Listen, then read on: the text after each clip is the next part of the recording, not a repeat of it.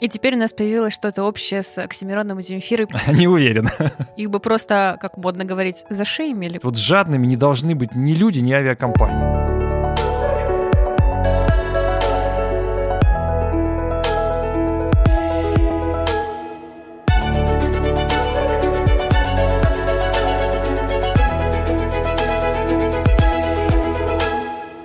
Всем привет! Это подкаст «Чистый хвост». Здесь мы говорим о фигурном катании. В студии я, редактор sports.ru Павел Копачев. Со мной привычная, классическая, любимая вами компания Полина Крутихина. Привет.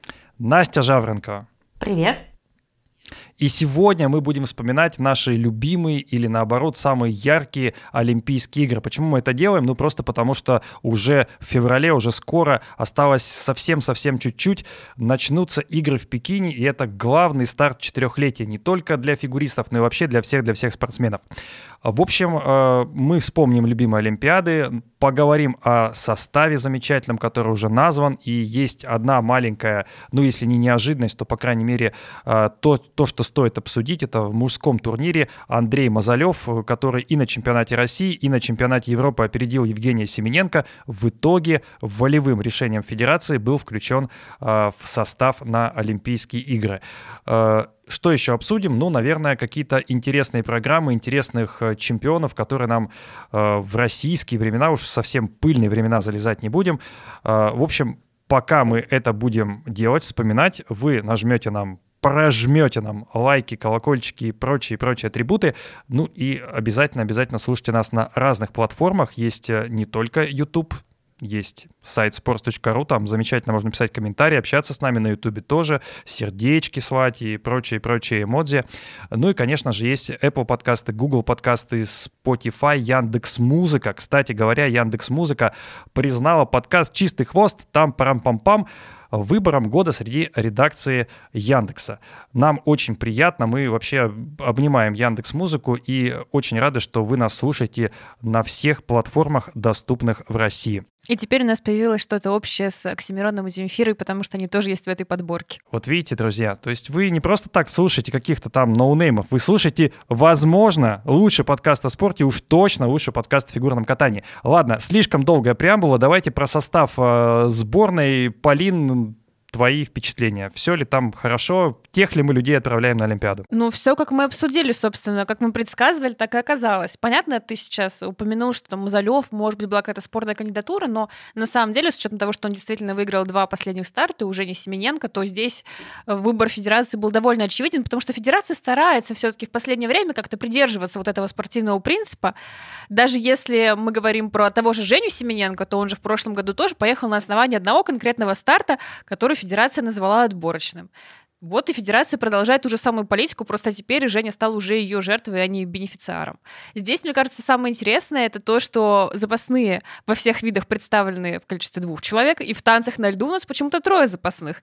Я посмотрела специально предыдущие Олимпиады, чтобы попытаться какую-то логику увидеть в этом всем, и если мы заглянем в 2018 год, там было вообще мало запасных, видимо, из-за всех э, ограничений МОК, а в 2014 году Собственно, запасных тоже было немного. Одна пара в парном катании, одна в танцах на льду, одна у женщин и двое у мужчин. И вот здесь мы уже задним числом знаем, почему было двое запасных у мужчин. В общем, вот это довольно странно. Я бы, конечно, здесь могла что-то предполагать про спину Никиты Коцелапова, но поскольку он несколько раз уже сказал, что со спиной все супер, видимо, это просто какая-то очень интересная политика федерации. Ну, я бы здесь добавил, э, э, что, вероятно, есть момент с Степановой и Букиной на всякий случай, вдруг что-то мог там или федерация отчудит понимая, что есть еще проверка допинг-пробок московской лаборатории, сомнительные тесты, тесты, которые уходили куда-то и не возвращались в эту систему. В общем, здесь могут быть вопросы. А, Может и... быть, у Дианы Дэвис и Глеба Смолкина будет сессия в Астраханском государственном техническом университете, и они не смогут из-за да, этого. Вот видите, они учатся в этом университете, да еще и научном отделении. Честно говоря, я думаю, что с Глебом и Дианой все будет в порядке я верю, что правильные тренеры дадут правильный результат. А, и что касается еще танцев, ну, вообще, в принципе, количество запасных, мне кажется, исключительно из-за того, что это ковидная Олимпиада. Здесь, возможно, потребуются замены. Единственное, я не знаю, как эти замены могут быть по ходу турнира обусловлены. Если вот э, какой-то здесь более-менее внятный протокол, ничего не буду говорить, иначе это можно на час сейчас. Э, кого можно менять, сколько дней, сколько тестов и так далее. В общем, наверное, с запасом взяли просто такой состав, чтобы, если что, вдруг как-то там поменять. Давай про состав еще скажу один момент.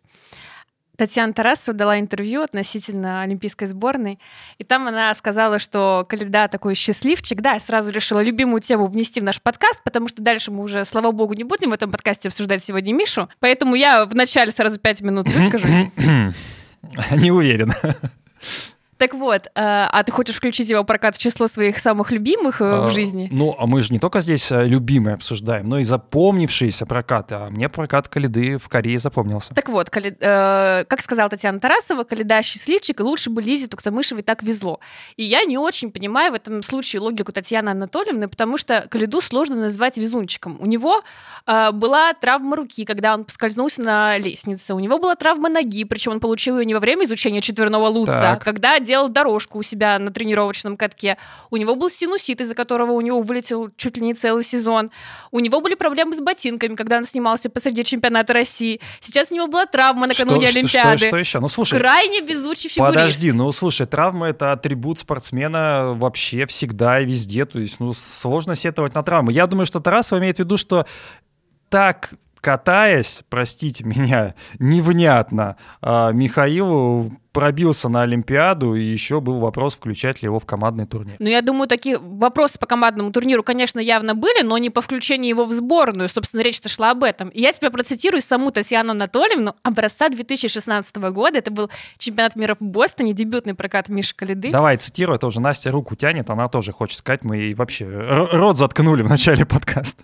Умник, мужик настоящий. Смотрите, какие они классные из Питера. Они из другого материала сделаны, на них операции прогнуться можно, они не прогнутся. Настоящее счастье — это не везение, он это заработал. Вот Татьяна Анатольевна, вашими словами, спустя 6 лет, отвечаю вам, он это заработал. Как-никак можно по-разному относиться к Алиде, можно как Паша, можно как я, но все-таки единственный одиночник, который отобрался в финал Гран-при, единственный одиночник, который получает на всех турнирах, а не только на так, некоторых адвокат стабильно Полина, высоких все, компоненты. Лучше относиться как Паша к Лиде. Настя, давай, иначе да, Полина сейчас унесет, уже унесет ветром. Вставить, вставить маленькую ремарку. Я думаю, что Татьяна Анатольевна имела в виду еще двоих одиночников, о которых, ну, о судьбе которых она всегда очень переживала, но так и не случилось поехать на Олимпиаду это Макс Ковтун. Максим Ковтун? Да, все верно. И еще Сергей Воронов, который очень много раз пытался отобраться, и оба эти фигуристы, ну, я так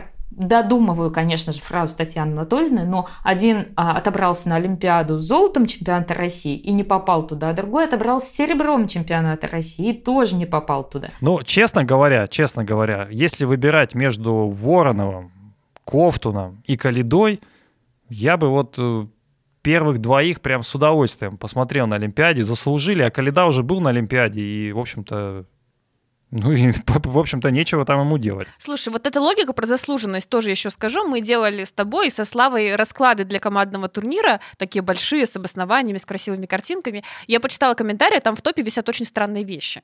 А, Кстати а... говоря, ты заметь, что больше всего процентов, так сколько голосов? Э, больше всего за тебя, но, Конечно, Паша, вот я знаю, почему больше голосов потому за тебя. Потому что, потому что я просто... Я народный герой. Народный Потому что ты сделал. единственный поставил Аню Щербакову конечно, в произвольную конечно. программу. Я просто что-то понимаю в фигурном катании. Так вот, дело не в этом сейчас. Дело в том, что в комментариях люди, причем это в топе висит, на полном серьезе предлагают Валиеву не ставить в принципе в командный турнир, чтобы катались Трусовы и Щербаковы и получили свои медали. Ну, мы это обсуждали и... в прошлом подкасте как раз. Да. Про заслуженность. И э, просто это очень странный довод, так как, во-первых, э, в ковидное время ты вообще не знаешь, будешь ты завтра здоровым или нет. Может быть, командный турнир пройдет, и, не дай бог, Валиева схватит положительный тест. Она вообще останется без медали, а Трусова и Щербакова вот с золотом командного турнира. Потом, во-вторых, у Трусовой и Щербаковой в этом сезоне проблемы с короткой программой как мы можем поставить любую из них на короткую, если есть Валиева, у которой мировой рекорд за мировым рекордом именно в этом сегменте. Ну и в-третьих, довольно странно будет, если по итогам у нас Валиева с одной медалью, пусть даже золотом личного турнира, а Трусова и Щербакова с двумя. Ну, смотри, здесь э, все очень просто, потому что мы можем сколько угодно обсуждать командный турнир, и у нас всегда будет интерес, у нас всегда будет у всех разные мнения, и эта дискуссия, она классная. Вот Настя хочет к ней присоединиться. Да, здесь я хочу сказать одну такой небольшой момент. Во-первых, во-первых, а, нам уже сказали, что участников командного турнира будут объявлять в последний момент именно для того, чтобы учесть возможные, возможных соперников от других команд. Плюс, э, так как мы знаем, что у нас женская произвольная в командном турнире идет самым последним сегментом, не исключено, что уже после всех остальных видов будет такая же ситуация, как в Пхенчхане с канадцами, которые, когда Тесса со Скоттом катали свой танец а, произвольный, уже зная, что они олимпийские чемпионы в команде.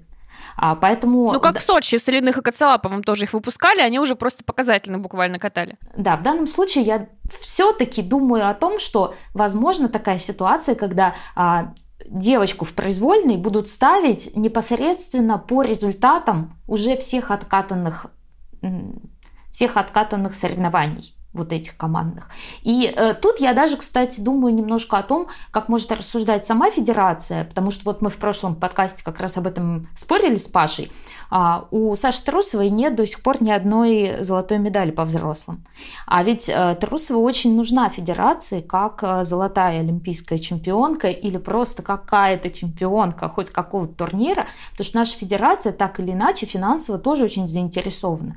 И она монетизирует своих чемпионок, как бы к спорту не имела отношения вот эта вот финансовая сторона вопроса, но э, привлекать спонсоров Саши Трусовой федерация будет с большей легкостью, если у нее будет медаль. Поэтому в данном случае мы можем как бы думать Поставить ли Аню Щербакову, поставить ли Сашу Трусову, поставить ли их обеих на командник. Но так или иначе, здесь так много подводных камней, которые можно учитывать, кроме тех э, сложных э, программ, которые они катают, тех баллов, которые они зарабатывали по сезону. Ну вот эта логика про то, что Елена Чайковская сказала в интервью, мы посмотрим, какие составы заявят другие сборные, тогда определимся. Это странно, другие сборные так-то тоже ждут, кого поставит Россия. Я понимаю, что у нас вице-президент АСЮ наш русский человек, но все-таки, по идее, он не может неофициально сливать данные того, кого поставили другие сборные. Это раз. Во-вторых, вообще, в целом, если мы сегодня говорим об Олимпиадах, я хотела как раз затронуть тему того, что командный турнир надо очень серьезно реформировать. Потому что в том виде, в котором он существует сейчас, смотреть его довольно сложно. Во-первых, нервно. Уже вот за месяц до командного турнира мы все начинаем ругаться, это же это же хорошо. а кого поставить, ну, а кто конечно, заслужил, а у кого еще нет золота, а кто в прошлый раз накосячил, подведет команду. Естественно, это же предвкушение. И в команде же тоже все переживают. И как раз и в Сочи Максим Тараньков высказывался, тоже миллион раз приводила эти слова в нашем подкасте, что нужно кататься именно с, в одной команде с Плющенко, потому что это дает уверенность, в отличие от команды с Кофтоном. И, и в любой команде всегда есть человек, да, в которого верят чуть меньше, чем в остальных. Ну, ты, ты знаешь его да. имя и фамилию. И мне кажется, что логично было бы командный турнир проводить не в самом начале Олимпиады, там еще до церемонии открытия, а наоборот уже после личного. И уже за счет этого сократить количество замен либо до одной, либо вообще убрать замены, а разрешить только в том случае, если фигурист получает травму после короткой или заболевает, это, и тогда его меняют. Это нереально. Почему? Объясняю сразу, ворвусь. Э, Плотное расписание, нет, все эти нет, ограничения? Нет, нет, нет, просто э, действительно очень важно, чтобы э, спортсмены постепенно рассасывались, и, соответственно, если командный турнир остается до самого конца, то есть все спортсмены будут жить в Олимпийской деревне, они будут ну, там, приезжать э, гораздо там раньше, то есть задача мог э, как можно больше спортсменов отсеивать, чтобы отсоревновался, уехал, отсоревновался, уехал. А здесь, получается, все будут ждать командный турнир. Но ведь большинство фигуристов, которые участвуют в командном турнире, они точнее не большинство, все фигуристы, которые участвуют в командном турнире, они выступают в личном. Или логика в том, что если мы сначала ставим командный турнир, а, а кто уезжает тогда после этого домой? Они же все равно все остаются до личного. Я не улавливаю. Мне кажется, идея еще в том, что командный турнир можно провести заранее, то есть еще до открытия какие-то дни можно выделить на, на именно на участие командного командного... А так обычно и проходит, он же в самом начале да, идет. а как их э, выделить-то в оставшиеся дни? Если будут соревнования начинаться там 5 или 6, то, соответственно, они растянутся еще дольше. А здесь очень плотное и такое расписание. То есть я здесь с точки зрения именно олимпийского расписания не вижу, как его можно поменять. То есть теоретически можно, но это здесь будут скорее ну, большие сложности в плане того, что и спортсмены будут много дней находиться, и Олимпийская деревня будет почти вся забита. Я думаю, что открытие Олимпиады и командный турнир – это в определенном смысле слова звенья одной цепи. Потому что, с одной стороны, спортсмены выходят, демонстрируют свои команды, выносят флаги. И они же потом участвуют в таком объединяющем командном турнире, который, кроме того, а, мотивирует многие страны развивать те виды фигурного катания, к примеру, которые у них ну, не самые сильные. Например, японцы собираются каждый раз на э, командный турнир, выдвигая парные виды. А в этом сезоне у нас вот команда из Грузии готова, команда из Италии. И так или иначе, вот это все, оно на популяризацию спорта. Поэтому невозможно отделить вот эти вещи что командный турнир не так важен, мы его сдвинем куда-нибудь в конец. Нет, я согласна с тем, что это все очень мило, прекрасно и соответствует э, олимпийским целям, но как раз э, мой следующий пункт заключался в том, что командный турнир в принципе не свойственен фигурному катанию, как индивидуальному виду спорта. И если на командном чемпионате мира там, по крайней мере, люди могут позволить себе расслабиться, надеть какие-то смешные маски, устраивать сцены в Кисенкрае, то здесь на Олимпиаде не понимают, что шансы очень высокие, и все сидят с такими серьезными лицами, особенно российская олимпийская сборная, или, например, не приходят э, вообще, потому что они готовятся к своим прокатам, и в Кисенкрае сидят там врачи, сборные тренеры, в общем, те, кто все-таки пришел как-то поддержать э, выступающих спортсменов, и в этом вообще не чувствуется никакого командного духа. Смотри, это вообще тенденция Олимпийских игр, если мы посмотрим на то, как, как сейчас расширяется олимпийская программа в других видах спорта, то мы увидим эстафеты в шорт-треке смешанные, мы увидим эстафеты смешанные в коньках, мы увидим даже смешанные командные соревнования в таких, казалось бы, не командных видах, там как прыжки на лыжах с трамплина или даже сноуборде. Кажется, ну что может быть в сноуборде командного? Но и там есть командные соревнования. Для чего это делается? Ну, все понятно. Для того, чтобы, условно говоря, если э, не самая сильная там женская половина в сноуборде у сборной, например, например, там Китай не может получить, да, медаль, то если они объединятся с сильными мужчинами, я сейчас просто виртуализирую, они могут э, стать э, призерами. Вот, собственно, единственный момент. А я не против командного турнира как такового. Это хорошо действительно для развития фигурного катания. То, о чем сказала Настя, что это стимулирует сильные федерации, у которых проседают определенные виды, ставить там спортсменов в пары, развивать не только одиночное катание, но и те же самые танцы на льду. Это все очень здорово. Но, а, опять же, если мы посмотрим на команды, там действительно часто бывают случайные чемпионы, которые бы в жизни не стали чемпионами в личном турнире и даже бы на подиум не поднялись. И это немного девальвирует звание олимпийского чемпиона или олимпийского призера призера. Ну, я напомню, что Евгений Плющенко тоже олимпийский чемпион в командном турнире. Я не а... говорю сейчас не про Плющенко, он как раз принес тогда команде чуть ли не максимум баллов, 19. На самом деле ты правильную вещь сказала, что интереснее и логичнее. Но насчет интереснее я бы поспорил, потому что когда командный турнир в самом начале и много-много можно обсуждать, собственно, в биатлоне, например, тоже э, чемпионат мира часто начинается со смешанной эстафеты, там, или сезон начинается со смешанной эстафеты. А Поэтому какой-то плюс есть, когда ты еще ничего не знаешь, и вот тут бац, по сути, все выступают с листа. Это неожиданно, это интригующе. Смотрите, сколько мы обсуждаем. Мы с декабря месяца еще чемпионат России не начался, а мы уже состав на командник. И раз, и два, и поменяли. Мне, кстати говоря, кажется, вы тут э, фигуру лакерника затронули, а мне тогда после, после подкаста... Лакерник позвонил? Нет, а, не, да не позвонил. Но мы же с вами вместе смотрели после подкаста а, мы в Инстаграм замечательный Инстаграм заходили, лакерника. Да. Ну, в этом Инстаграме человеку 30 лет.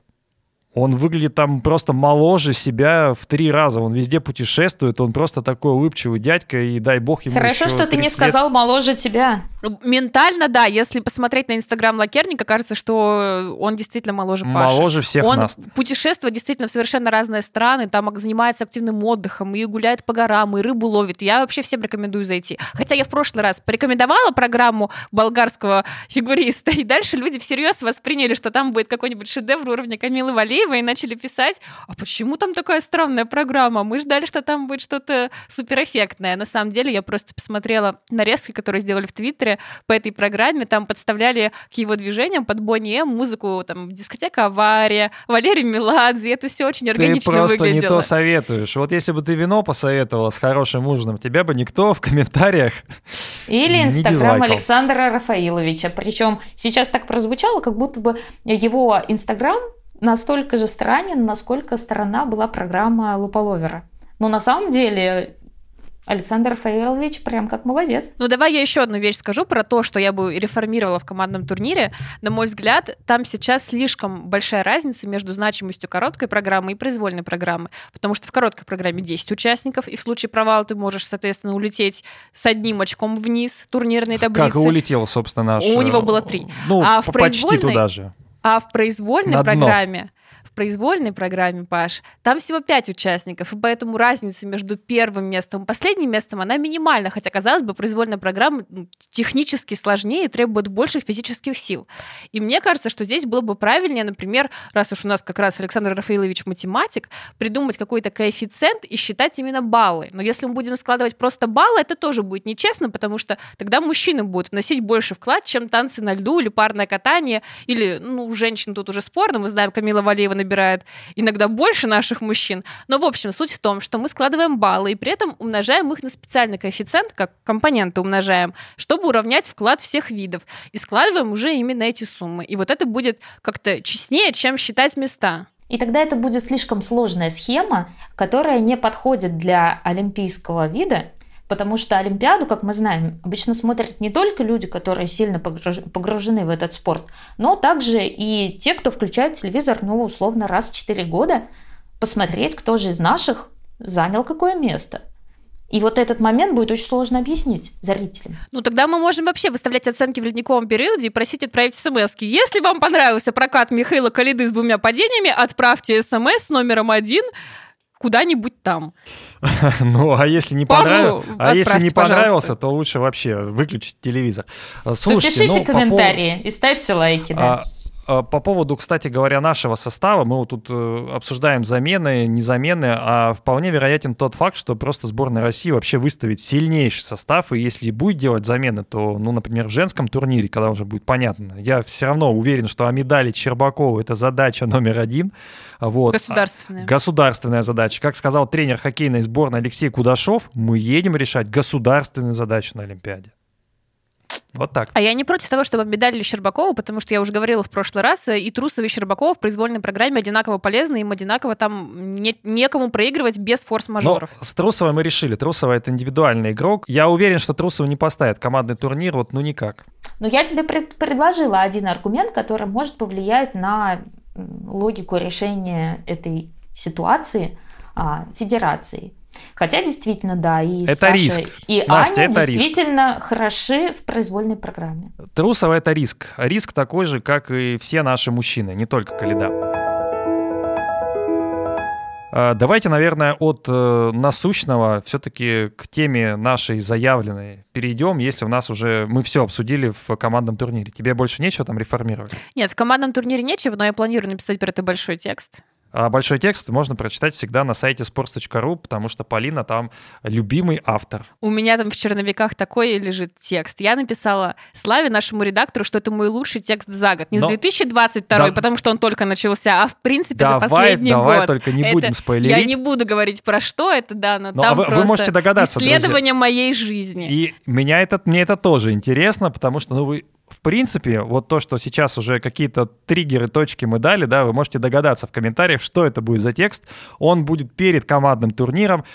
Можете понять, простить. В общем, пишите в комментарии, о чем э, текст, и, возможно, те, кто догадается, получат какую-нибудь плюшку из Пекина. Кстати говоря, мы со Славой собираемся в Пекин, и раз уж у меня есть возможность трибуна, я хотел бы выразить все свое фи нашей замечательной авиакомпании «Аэрофлот Российские авиалинии». Я, конечно, понимаю, что э, компания «Аэрофлот Российские авиалинии», возможно, и не слушает наш подкаст, но вдруг каким-то образом они это услышат. Друзья, те цены, которые вы заломили на олимпийские перелеты, ну, можно дешевле улететь Этихадом, Emirates и прочими топовыми компаниями куда-нибудь в Новую Зеландию. Я все прекрасно понимаю, что закрытое воздушное пространство, и нужно каким-то образом а, отбивать занимать вот эти вот пустые кресла в самолете, а нужно сидеть, э, видимо, будет через кресло, но э, есть такое понятие, как жадность. Вот жадными не должны быть ни люди, ни авиакомпания. Вот э, все, что я хотел сказать. Поэтому при прочих равных всегда буду летать э, альтернативой. Вот недавно летали в Дубай, э, я бы с удовольствием полетел бы э, Этихадом или Эмирейтсом. Вот, это был крик души, боль моя, скажем так. Мы начали с того, или уже закончили? Не, ну, в принципе, вот на такой ноте можно и закончить подкаст. И, и просто переслать его, вот этот файл, этот наш звуковой файл в Аэрофлот. Мы обсуждали реформу. Про командный турнир я действительно завершила свою реплику. Но мы можем судить теоретически другие какие-то направления для реформирования, которые обсуждаются. Например, многие хотят ввести синхронное фигурное катание э, в олимпийскую программу, хотя ну, я думаю, для что начала надо ввести шансы... на чемпионаты мира обычно. Ну, у них есть чемпионат мира, Но потому что он отдельный, да. да. Но иногда в качестве исключения в финал Гран-при приглашали синхронистов. Мне кажется, что перспективы этого, опять же, близки скорее к нулю, потому что очень много участников, даже если мы сравним с синхронным плаванием и групповыми упражнениями в художественной гимнастике, в синхронном катании участников больше. Небольшая привлекательность для аудитории в том плане, что синхронное катание интереснее смотреть вживую, особенно немного сверху. А по телевизору ты все равно видишь это глазами оператора, он где-то может показать общий план, а где-то он покажет лицо, а там надо смотреть постоянно вот эту картинку сверху, чтобы видеть и синхронность, и все эти сложные перестроения.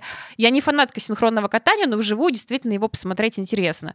По телевизору я бы не стала, наверное, этого делать.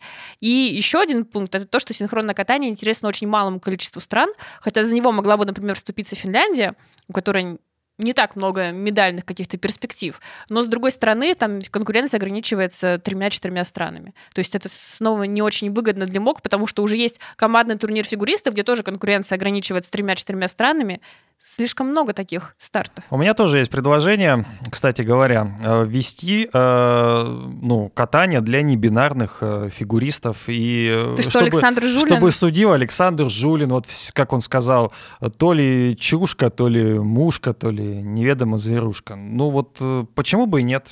Не только Ледюк там будет, но и кто-то другой. Наверняка. Ты можешь тогда пригласить еще и Татьяну Навку, потому что она проявляет интерес к аналогичным видом спорта, правда, в художественной гимнастике.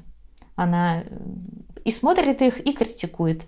Не хуже, чем Александр Вячеславович. Ну, Навка и Жулин — это бывшая семейная пара, поэтому то, что у них взгляды во многом похожи, это, ну, Ничего нового, как говорится. Все мы все понимаем. Да, Жулин в отрывке своей книги, которую как раз опубликовали недавно, написал, что э, мне очень нравилось, э, что мы с Татьяной слушаем одну и ту же музыку, но, видимо, ему еще нравилось, что у них одинаковые взгляды на небинарных фигуристов. Кстати говоря, пользуясь случаем, э, хочу сказать, что отличная книга вышла, автобиография Александра Жулина. Ее можно уже купить. И, в принципе, одну, одну из глав можно прочитать на сайте sports.ru. Жулин всегда интересен, Жулин всегда высказывается нестандартно. И единственное, конечно, может быть, э, книжка не получилась какой-то супер выдающейся, в смысле, чтобы все главы были настолько сильные и жирные, как та глава, которую мы опубликовали. Но в целом прослеживается очень хорошо вот эта вот э, любовная, что ли, линия у Жулина от Усовой Грищук, от Грищук к Навке, от Кнавки к Михайловой. Это только те, кого мы знаем, ну и про тех, кого он рассказал.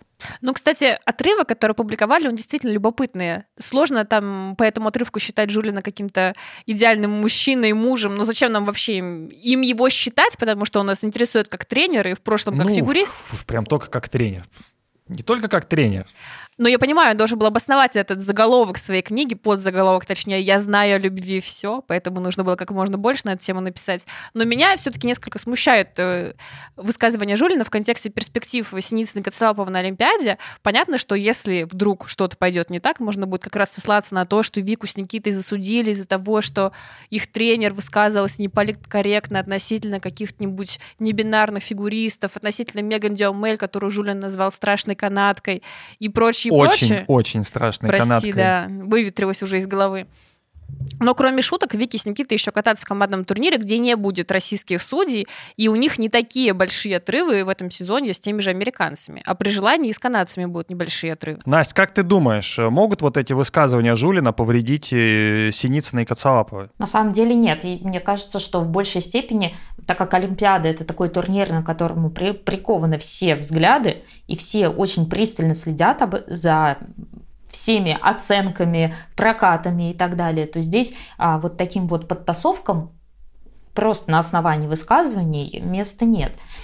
Тем более мы знаем несколько примеров, которые происходили, когда после Олимпиады а, из-за не очень однозначного судейства, из-за проблем в судейском секторе потом происходили разнообразные разборки, которые очень сильно меняли фигурное катание. Кстати, вот с Навкой, например, был пример очень неплохой в 98 году, когда они выступали, она еще каталась с Морозовым. Это была Олимпиада в Нагано, и там во время их проката начал гаснуть свет – и э, даже есть такая видеозапись, где можно увидеть, как вот эти японские камеры перенастраиваются от того, что меняется освещение. И после этого проката был большой, э, ну как сказать, была большая буча по поводу оценок э, Татьяны и Николая, по поводу того, что как судьи вообще разглядели их прокат и так далее. И после вот даже такой вот мелочи, когда просто погасли прожекторы, не погрузив, конечно же, арену в полную темноту, но так или иначе, начали разбирать их оценки, и после этого э, была проведена реформа танцев на льду. В произвольном танце были назначены обязательные а, элементы, были назначены дедакшены за падение и так далее. И получается, что любая мелочь, которая происходит на Олимпиаде, она под э, воздействием публики и СМИ может потом приобрести масштаб грандиозного скандала и больших перемен ну, уже 2002 год, когда э, оценки в парном катании а, повлияли очень сильно на расстановку подиума, а, там уж вообще это вошло в историю. Ну вот Настя уже затронула тему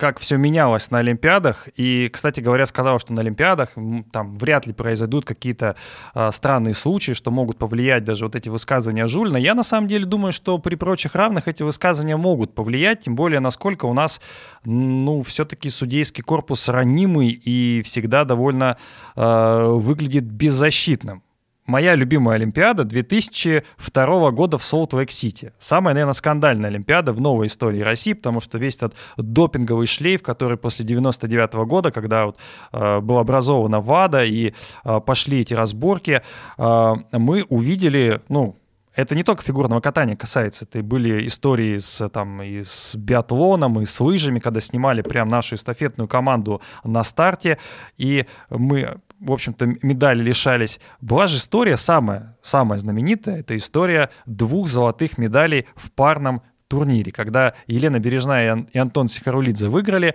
а спустя 4 дня после того, как было проведено расследование, ну, мы сейчас немножко поговорим по поводу этого расследования.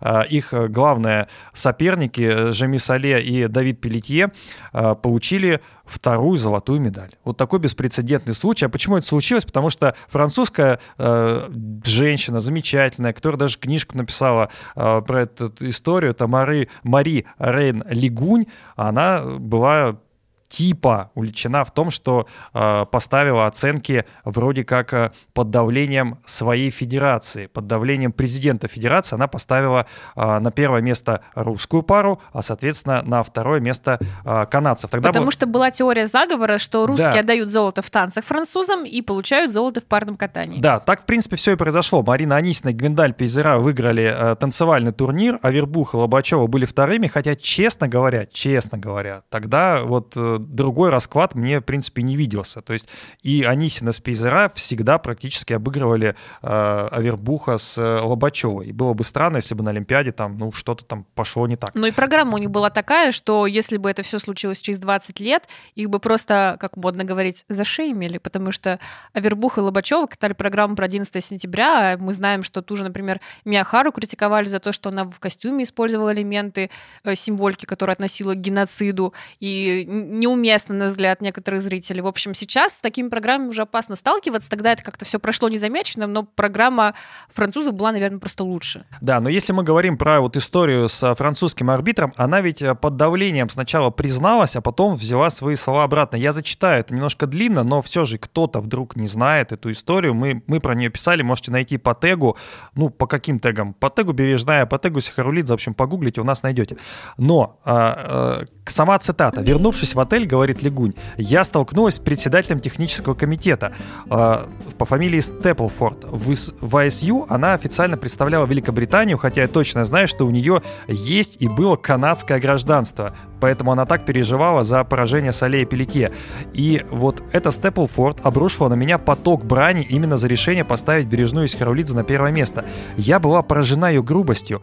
Потом она выстроила логическую цепочку, будто бы я оказалась под давлением президента Французской Федерации. Она кричала, не давая сказать ни слова, а я пребывала в шоке и была близка к истерике. Она потребовала меня в письменном виде заявить о давлении, но я отказалась. Тогда Степлфорд рассказал обо всем двум членам технического комитета. Грим Рим и Лунгрен. И уже на следующий день у нас было запланировано судейское заседание, где главный арбитр, американец Пфенинг, зачитал письмо, в котором рядовые судьи были названы бессовестными людьми. Не сомневаюсь, что этот текст составляла госпожа Степлфорд.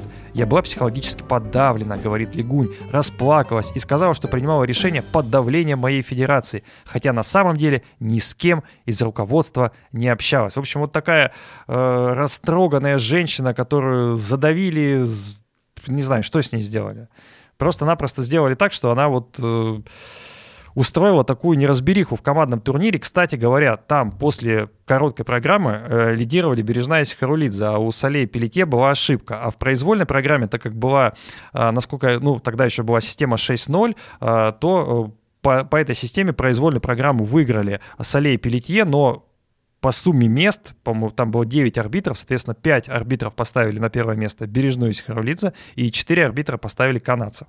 В общем, если что-то такое, вот какой-то нюанс один может и повлиять на выступление, то есть вот тот нюанс, который повлиял в Канаде, повлиял, вернее, в Америке на канадскую пару, ведь вполне может повлиять и вот на Синицына и Коцалапова здесь. При прочих равных люди будут держать в уме, ага, они ведь тренируются у того самого тренера, который называет мушкой, зверушкой, уродом и прочими, э, в общем-то, вполне себе нормальных американцев. Но если так смотреть, то получается, что, во-первых, э, вы должны сказать большое спасибо этому скандалу, что он поменял нам всю систему оценивания в фигурном катании, потому что так или иначе, да, это была э, отвратительная ситуация, но она очень позитивно повлияла на все фигурное катание. И мы уже 20 лет живем с нормальной системой оценивания, которая менее подвержена вот таким вот э, блочному судейству, можно сказать, или давлению. Это первое. А второе, э, я все-таки считаю, что конкретные ситуации, ну то есть когда мы смотрим на э, происходящее на Олимпийских играх, на оценки, на результаты,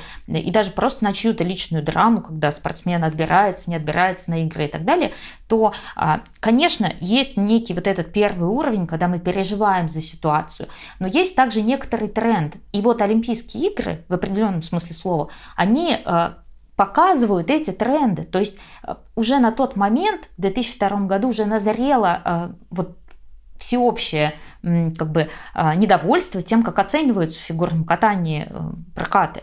И поэтому вот эта ситуация, она только подстегнула перемены, которые были необходимы. Но так или иначе, я не думаю, что вот мы столкнемся с чем-то подобным теперь когда э, Александр Вячеславович э, за несколько интервью крайне неудачных, и лучше бы он, конечно, вообще не давал таких интервью, но он бы повлияет на э, мнение судей о катающейся паре. Все-таки это разные вещи совершенно. А мне кажется, проблема Олимпиад как раз в том, что там складывается слишком много факторов, которые обычно не влияют на оценивание ну, на чемпионатах мира, на чемпионатах Европы, других турнирах. Потому что не секрет, что на Олимпиаде стараются дать возможность встать на пьедестал как можно большему числу стран. Опять же, потому что это дружба, это какое-то объединение народов. Нельзя, чтобы все медали уходили в одни руки. И, допустим, в парном катании, который, идет последним видом в фигурной части, это может сыграть свою роль, потому что Олимпиада домашняя для Суихань, а Россия к тому времени уже может получить золото в женском турнире, в командном турнире, может быть, даже и в танцах на льду. И получается, что в парном катании все идет к тому, что при чистых равных прокатах золото уходит китайцам. Абсолютно верно, я с этим согласен. То есть при как, вот какие-то эти мелочи, штрихи, детали, они будут иметь значение, тем более на таком турнире политическом, как Олимпиада. Да, но тогда получается, что мы должны беспокоиться больше не за Синицыну и Коцалапова, а за парное катание. Или мы будем беспокоиться в каждом виде? Я думаю, что нам нужно беспокоиться в каждом виде. Ну, По крайней мере, я бы беспокоился в командном турнире. У нас там э, любой парень это вообще просто обезьяна с гранатой. Вот. Э, у нас э, ну, в женском турнире окей. Может быть, не стоит так нет беспокоиться. Обезьяны, нет гранат. Нет, слава Паш, богу. Паш, начни свою богу, паранойю раскачивать с момента, когда все начнут сдавать тесты. Вот уже даже здесь э, нас могут просто выключить из любой борьбы. А почему? А почему паранойя, Настя? Ну это вот ну, можно, это не паранойя, это нормально, что вот да, любой тест пожалуйста, и мы останемся без, например, без Синицына и Коцалапова, без э, Степанова и Букина, мы останемся вот с ними. Все верно, с, и именно поэтому, именно поэтому в меньшей степени надо беспокоиться о интервью Жулина, что именно оно повлияет на оценки. А влияет все. Я думаю, что здесь нет такого, что это влияет больше, это влияет меньше это просто инфошум, который нас окружает, и который окружает не только нас, это окружает и судьи, это окружает и, э, не знаю, там, высшее руководство. Поэтому э, то, что говорит Полина, я не знаю, когда шел на подкаст, я тоже думал, блин, зачем он говорит? Да пусть он это все говорит после Олимпиады, когда уже пройдут соревнования, тогда ты можешь сказать, что Ледюк это зверушка, или что Ледюк это мушка, и, не знаю, там, перефразировать как-то иначе Пушкина. Ну, все можно сделать. Но почему ты это говоришь до Олимпиады? Или он уже уверен в том, что Пападаки и Сизерон приедут, э, сдадут, сдадут отрицательные тесты, а у Синицына и Коцалапова ничего не получится. А представляешь, как страшно э, Французской Федерации, когда у них, по сути, всего одни претенденты на а, золотую медаль, и им тоже придется сдавать тесты? Это безусловно, но у них такие претенденты, что я бы сказал, что если бы у нас были одни, но такие, я был бы счастлив. А у нас они не одни, у нас э, в трех А нас видах. они не одни, но не такие. В ну, трех видах даже лучше. О том, какие прокаты нам действительно запомнились э, с любой из Олимпиад, которую мы смотрели. Давай с тебя начнем. Вот что тебе запомнилось и кого бы ты в первую очередь назвала? Ну как... смотри, поскольку Олимпиада 2002 года была моя первая Олимпиада, и мне тогда было едва-едва 8 лет, я не помнила скандал в парном катании. Я о нем уже, уже узнала, когда выросла. Когда ты смотришь это уже, зная весь бэкграунд, это уже не то, это не те эмоции. А, поэтому мне с той Олимпиады запомнился, конечно, прокат Алексея Ягудина. Я за него очень болела. И... А что именно, зима или человек в железной маске? Больше зима, да. А, я вот рассказывала в нашем подкасте про то, какой наш любимый одиночник, то, что мне все время хотелось повторить дорожку шагов Ягудина. Ты ее делала на ковре. На ковре. Да, вот видишь, э, ну, помнишь, что было в первом сезоне нашего подкаста. Поэтому, да, это для меня было самое яркое впечатление, ну и произвольное тоже. Вообще, вот на той Олимпиаде покорил меня Ягудин, больше ничего с нее не помню. А, наверное, если мы говорим в целом про все Олимпиады, то запоминается все равно лучше всего последнее. Э, это Пхенчхан, и там для меня самым ярким был прокат Тессы и Скотта в произвольном танце, потому что мне всегда казалось, что это настолько сложно выходить, когда э, Габриэл и Гийом только что откатались на отличные баллы, вообще лучшие баллы за тот сезон. И понятно, что у Тессы и Скотта было преимущество после короткого тогда еще танца но оно было не таким большим, и им нужно было кататься идеально. Они выходили последними, прекрасно понимая, что в танцах на льду не очень любят, когда одни и те же люди получают медали, а Тесса и Скотт уже олимпийские чемпионы, да еще и серебряные призеры Сочи. И все шло к тому, что побеждали, наверное, французы. А, но и, и компоненты, кстати, французам ставили больше, опять же, несмотря на то, что и в коротком танце был тот эпизод с платьем, тоже мы уже обсуждали, что это не повлияло на их вторую оценку. Судьи были готовы, в принципе, ставить французов на первое место, но Тесса и Скотт вышли и откатались просто, опять же, как никогда. Вот это мне запомнилось больше всего. Настя, твои фавориты. Твоя, твоя фаворит Олимпиада и твои фавориты принципе. Ты знаешь, э, на самом деле самый такой, может быть, у меня просто память похуже, чем у Полины, но э, я помню это вот оглушительное осознание, когда а, свое золото взяла Алена Савченко. Причем я даже вот здесь осознанно говорю именно Алена Савченко, а не Алена Савченко и Бруно Массо. Потому что мне кажется, что именно Алена... Потому что из-за Бруно Массо она чуть не упустила свое золото, когда он сдвоил прыжок. Да, вот у, него, у нее всегда были эти проблемы ну, с партнером, когда э, именно э, Робин Шелкова тоже допускала ошибки, которые ну, как бы стоили им каких-то мест на Олимпиаде, да, то есть они становились бронзовыми, И вот этот вот момент, я помню, что я смотрела, я уже, честно говоря, не верила в ее золото. Я, ну никак уже после короткой программы, после пятого места, я не предполагала, что они могут подняться на подиум э, именно в качестве золотых медалистов. Но вот момент, когда я поняла, что у нее это пятая Олимпиада. Чтобы добраться до пятой Олимпиады и вот откатать эти свои семь минут, короткую произвольную программу, тебе нужно сначала э, много лет тренироваться, потом тебе нужно отбираться в национальную сборную, какой бы стороны ты за какую бы сторону ты не выступал. Потом тебе нужно э, выходить на континентальные первенства, там лидировать. И вот каждая Олимпиада, это еще это эти 4 года, то есть 20 с лишним лет. Алена шла к своим 7 минутам, когда она выйдет на лед и докажет, что она достойна. Вот, и вот эти вот в этих 7 минутах, по сути своей, много много лет работы. Вот этот вот момент, конечно, меня прям поразил в самое... Ну, естественно, как она плакала потом и вставала на колени перед Бруно, и вот этот вот момент с пьедесталом, это, конечно, был, наверное, самый такой... Э, это и преодоление, и вдохновение, и все на свете в одном прокате.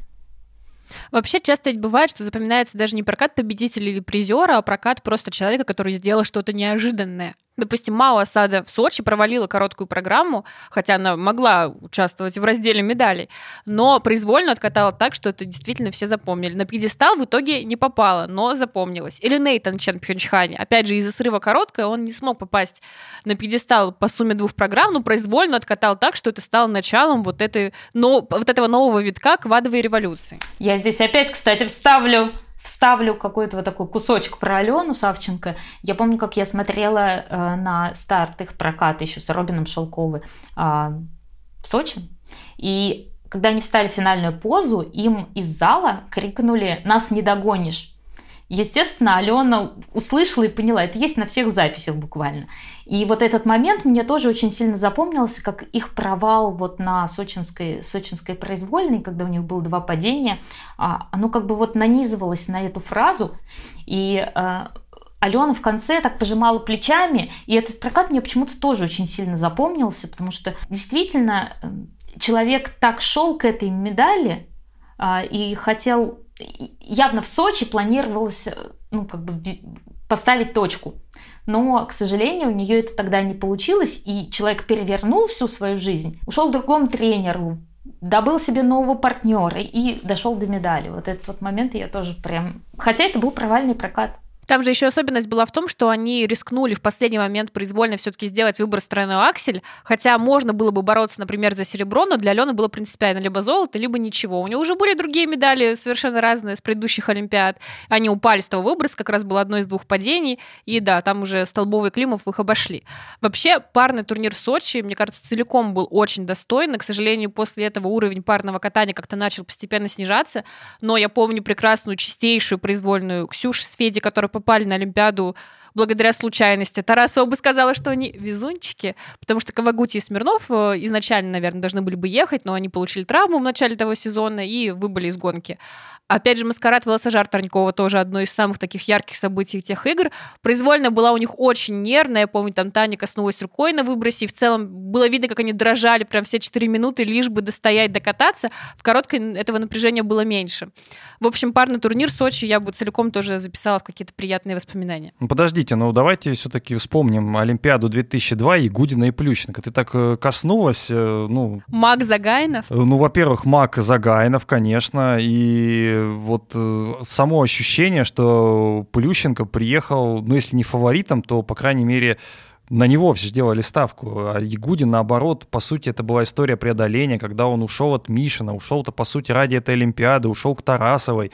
И вот эти две программы, которые до сих пор кажутся одними из лучших вообще в фигурном катании, одни из самых запоминающимся. Вот. И как в итоге все произошло. Игудин, который, в общем-то, почти не катал чисто две программы до этого, до Олимпиады, он их откатал ровно тогда, когда это и нужно было, то есть в самый важный момент. Как раз Ягудин еще хороший пример того, как можно ради одной Олимпиады перевернуть всю свою жизнь, потому что в Наган он приезжал еще с Мишиным, и там дальше есть такая официальная версия, что Ягудин плохо откатался в произвольной, потому что после короткого он сидел под кондиционером, хотя все ему говорили, Леша, не сиди, и он катался во второй день с температурой 40. Но есть еще добавление от Мишина, он не оспаривает историю с кондиционером, но еще пишет в своей книжке. Ягудину были свойственны юношеская бравада и напускная небрежность. Яркий пример. На контроле в олимпийской деревне Нагана открывают его чемодан, а там в обнимку с коньками лежат две бутылки водки. И после этого, да, Ягудин приходит к Тарасовой и за 4 года становится олимпийским чемпионом. Ну, еще один момент, который действительно на меня произвел впечатление, это а, момент, когда Ханю а, взял свое второе золото олимпийское именно с главная цель у него была это э, стать золотым олимпийским чемпионом так, чтобы у него не было сожалений. Он об этом несколько раз говорил в интервью, тем более, что после Сочинской Олимпиады а, был такой тур, который устроила Японская Федерация по городам, где в том числе а, он отвечал на вопросы и транслировали его прокаты сочинские. И когда включали сочинский прокат произвольный, он демонстративно выходил, потому что э, ему было ну как, неприятно смотреть на то, как именно он взял медаль в Сочи. И он считал, что он обязан э, реабилитироваться. И вот этот вот пхенчанский триумф, который с ним произошел, конечно, это тоже на меня произвело очень сильное впечатление. Вот что интересно, мы сейчас вспоминали Пхенчхан, уже обсудили танцы, парное катание мужчин, но как-то обошли женщин, хотя на самом деле, естественно, там тоже была очень драматичная самое, развязка. Возможно, самая драматичная. Да, да, да. Ну, просто здесь, мне кажется, все-таки дело в том, что как раз на Олимпиаде играет тот самый фактор, а, когда ты больше следишь за тем человеком, ну не то, что ты следишь, ты, наверное, за всеми одинаково, но сопереживаешь на максимум, когда у человека есть вот эта длинная история, когда у тебя 5 Олимпиад, когда у тебя карьера длиной в 20 лет, когда у тебя травмы. А Пон... ты за кого тогда переживала? За Мишель Кван или за э, Ирину Слуцкую? Слушай, ну я маленькая была. Я... Ты не знала ни Мишель, ни Ирину? Я знала Ирина наша. Вот, а в Пхенчхане... Это сейчас, Миш... это тогда Мишель Кван была таким, Мишель, значит, Кван, а сейчас Мишель — это, это... собака Тутберидзе. Так вот, да, я договорюсь. Почувствуйте разницу. А интересно, собака Тутберидзе поедет на Олимпиаду? Я думаю, первым классом. Супер, а ты нет, не первым. Я, нет, я экономом. Так вот, э, давай я все-таки договорю свою мысль, а то сейчас, если я оборву ее на той части, что мы не болели за женское катание, просто можно будет подкаст закрывать. Мы болели за него, но я против того, чтобы вводить там возрастной ценз, пытаться как-то все это искусственно ограничивать, это бессмысленно. Но просто, да, красиво, когда складываются эти долгие истории, которые чем-то эффектно заканчиваются. Но я не говорю о том, что на этом основании должна в Пекине победить не 15-летняя Валиева или там не 17-летняя Трусова и Щербакова, а кто-нибудь из второй десятки, кому 20 плюс лет. Давайте в контекст немножко введем а, наших слушателей, потому что... Кто-то не в контексте Загитовой и Медведевой, Нет, что? я имею в виду в контекст истории 2002 года, как раз той самой Олимпиады, где везде, по сути, в каждом турнире были а, сумасшедшие истории. Тогда Ирина Слуцкая была близка к тому, чтобы осуществить свою мечту и выиграть олимпийское золото. И она, наверное, выиграла бы это золото, учитывая, что ошиблась и Мишель Кван, а, которая, в общем-то, с большим таким бэкграундом ехала и много чемпионатов мира выиграла, я не знаю, сколько там, 5-4, сейчас уже не назову, не, будем буквоедствовать, да, и была Саша Коэн, которая тоже считалась фаворитом, по крайней мере, Американская Федерация точно делала на ее ставку. И был третий номер, стабильный, но совершенно, в общем-то, не примечательный игрок Сара Хьюз. Вот именно Сара Хьюз казалась, ну, наименее реальным фаворитом Олимпийских игр. Но так получилось, что именно Сара Хьюз и опередила Ирину Слуцкую. Кстати говоря, Настя Жаворонкова писала текст про эту историю, Поэтому, возможно, Настя и вспомнит что-то. Но перед тем, как Настя вспоминает, потому что она уже хватается за голову как-то, и давно это было, я писала тексты. Да, Настя давно писала тексты на sports.ru. Так вот, история это была в чем? А, в том, что, а, кстати говоря, вот я просто цитату Слуцкой. А, «Мне не стыдно сказать. Я считаю, что та Олимпиада была моя. Если в Турине я сама ошиблась и не имею никаких претензий, Турин это 2006 год, то в Солт-Лейке, да, меня засудили. А, ну, давайте вспомним, что Сара Хьюз, которая в итоге выиграла, она э, была не просто какой-то там девочкой которая, не знаю, там поехала незаслуженно на чемпионат, на, на Олимпийские игры. Она была и призером чемпионата мира, и призером финала Гран-при. Она делала довольно серьезные каскады 3 плюс 3 с Ридбергером. Вот. И, как, кстати, Настя и писала, отличалась стабильностью. Вот. И в противостоянии с Луцкой Хьюз 5 арбитров поставили 5 из 9. А тогда была та самая шестибальная система. Поставили на первое место американку, а 4 Ирину. Все решил один голос. Настя. Ну, что здесь можно сказать? Это вот как раз именно та наша нелюбимая система, когда 6-0 за артистизм могут сделать тебя или повелителем всего, или наоборот не свергнуть тебя, потому что эти 6-0 поставят твои соперницы. И а, в данном случае, а, как арбитр потом не буду никого цитировать дословно, как ты это делаешь, но так или иначе, а, арбитры очень неоднозначно отзывались о произвольной программе Ирины Слуцкой, Тоски, что якобы музыка слишком сложная и э, образ передан не так, как бы они хотели. И, к сожалению, мы с этим ничего не можем сделать и никак э, оспорить такое решение не можем. Хотя вот сейчас у нас уже совсем другая система, и все значительно теснее. Слушай, а, Хотя, а, а вот по сказать, этой системе, по, по которой сейчас, кто бы выиграл, на твой взгляд? Нужно отсматривать прокат в таком случае. И э, здесь, конечно же, играют роли, на какие уровни оценят вращение, дорожки, а тогда не было таких требований. Естественно, прокаты были выстроены несколько по-другому. Поэтому, естественно, по современным системе оценок оценивать нельзя. Хотя, если вот говорить о том, что как бы ты оценил прошлые прокаты, как бы э, вот уже по современной системе, если взять ту же Мао Асада с ее прекрасной программой под Рахманинова, э, которую я безумно люблю и вот действительно могу на ней рыдать, э, то если вот мы посмотрим на нее, программа сделана великолепно, откатана великолепно, но тем не менее за компоненты Мао Асаде тогда не поставили ни одной девятки. То есть отдельные судьи, естественно, поставили и 9, и 9,25 и так далее, но в итоговом протоколе у нее все оценки а, ниже, чем, например, у Аделины Сотниковой, у которой как раз девятки, а у Мао Асады восьмерки. И сказать, что можно с этим согласиться, я бы не стала.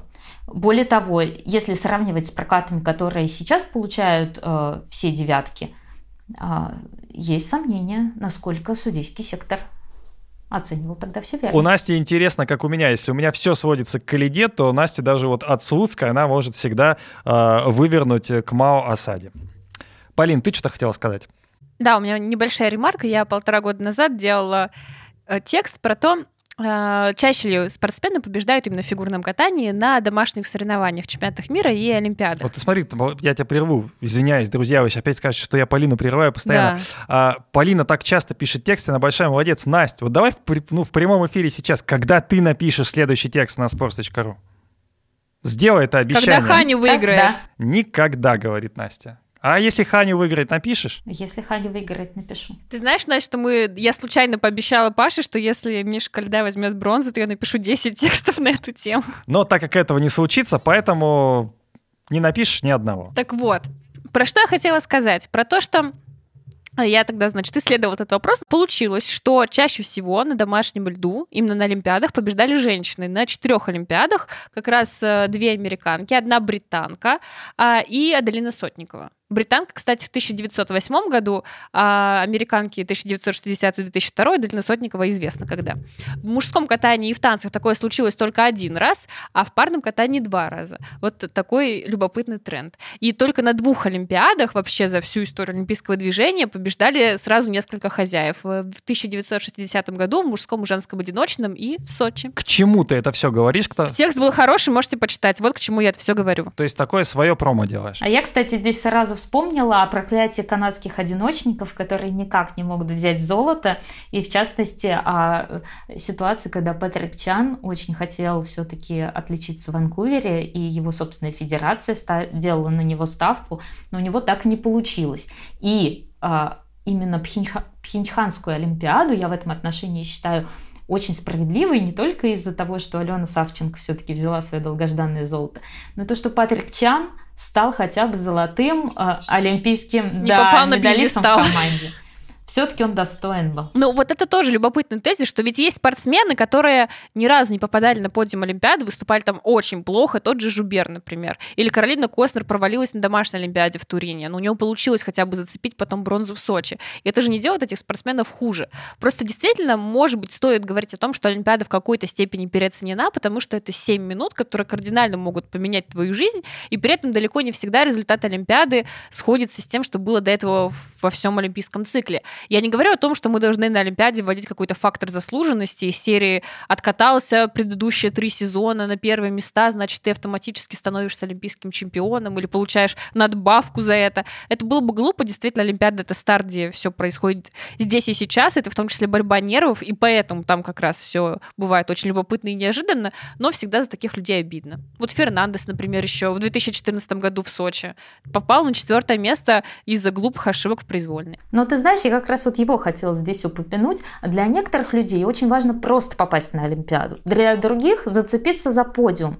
Вот с Хавьером Фернандесом могу сказать такую вещь. Если бы он не сдвоил Сальхов в Пхенчхане, возможно, подиум выглядел бы совсем по-другому. И э, если в Сочи действительно у него были ошибки э, с тем, что он даже не попал на него, то в Пхенчхане речь уже могла бы идти о золоте. Ну, вот вам дай волю, вы будете говорить именно про Олимпиады скорее недавние, те, которых мы Ну еще, давай, в Паш, принципе, скажи помним. какую-нибудь Олимпиаду 1908 год. Первую Олимпиаду, которую я посмотрел, была Олимпиада 94 года. Фигурное Ой, я кат- родилась как раз. И фигурное катание я тогда почти не помню, потому что, ну, помню, там что-то Урманов прыгал, там какие-то были нюансы. Но, конечно, первую Олимпиаду, которую я смотрел, был под впечатлением именно от фигурного катания. Это была Олимпиада в Нагано, 98 год. Тогда наши фигуристы выиграли три золота из четырех. И, в принципе, тогда было ощущение, что Россия везде, везде побеждает, и в лыжах побеждает, и в фигурном катании. Я до сих пор помню всех, кто победил на той Олимпиаде 98 года.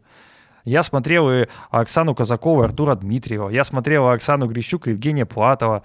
Вот. И я помню победу Илью Кулика, и как все комментаторы говорили, о, как это неожиданно, Кули, Кулик, а мы вот не выиграли уже третью Олимпиаду подряд, а до этого у нас не было ни одной победы. Короче, я вот помню этот такой пафос, который исходил. Но вообще это была какая-то классная, очень а, такая камерная японская Олимпиада. И, в принципе, побывав в Токио в прошлом году, я понимаю, что это вообще супер страна, в отличие, в отличие от той страны, где Олимпиада будет проходить. Почему-то вот ее я побаиваюсь. Мы немножко будем сворачиваться, потому что мы вышли за рамки часового эфира, хотя обещали нашему монтажеру Ростиславу перед эфиром, что мы ну, постараемся за часовые рамки не вылезти. И Тебя все-таки в комментариях люди просят по три часа записывать К подкаст. сожалению, таких людей, или к счастью, таких людей мало. Потому что три часа, ну это долго, друзья. Многие пугаются, когда видят такие цифры, и в итоге вместо того, чтобы нажать слушать подкаст, они выключают. Потому что час, ну, ну не у всех есть столько времени, я их понимаю. Я сам, когда слушаю свои любимые подкасты про финансы, когда вижу два часа, думаю, господи, а когда же я это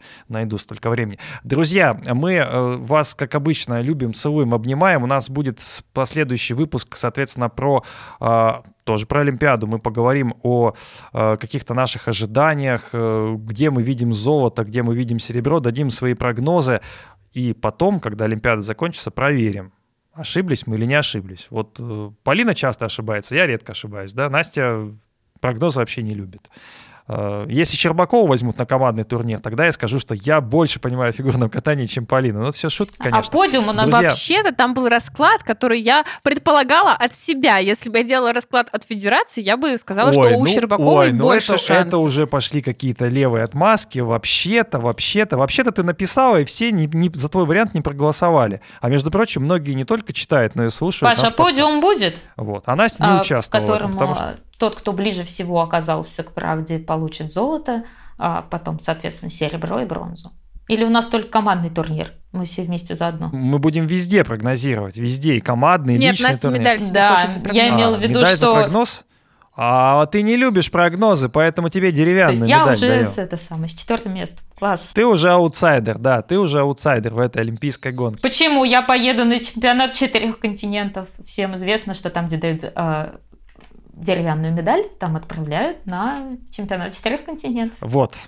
Отправляем Настю на чемпионат четырех континентов, а мы отправляемся из этой уютной, замечательной студии в центре Москвы.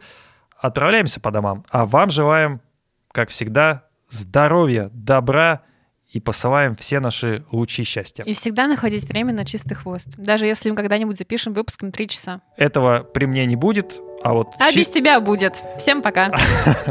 Наглые какие. Пока. Пока.